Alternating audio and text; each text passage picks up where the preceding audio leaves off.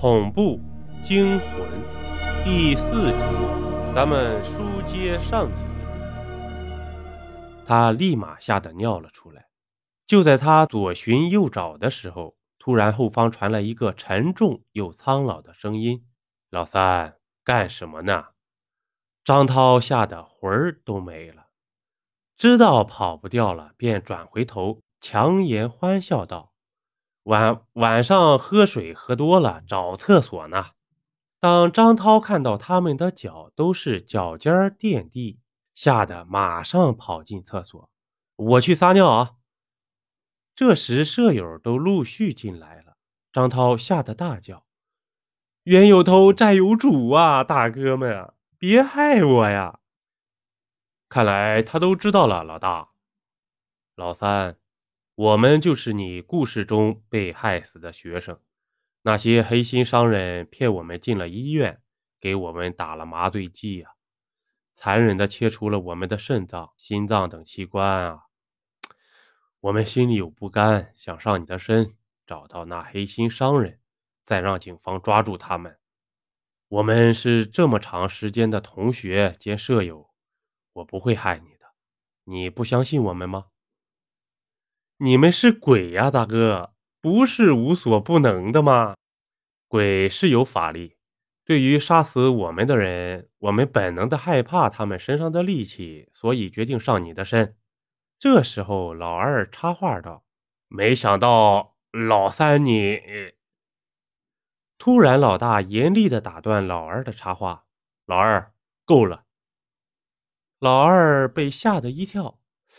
可能你的体格特殊，我伤不了你的身，但我们有个计划，希望你帮我们将凶手绳之以法。哎哎，你们说吧。张涛此时缓和了一点我们可以嗅到那个黑心商人的气味。你假装找兼职，骗他上钩，我们马上会将警察引来。当然，这有点危险，你可以不参加，我们不勉强你的。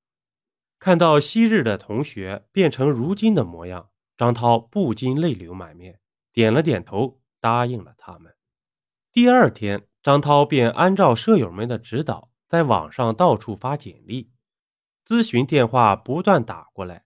张涛借故挑剔说：“不好意思，要么离学校远了，要么工资低了。”直到一位名字叫亚欣的经理打电话来问张涛是不是找兼职。今天可以面试，张涛一口答应了，约好下午去面试。但张涛心里还是有些害怕，毕竟搞不好得挨刀子呀。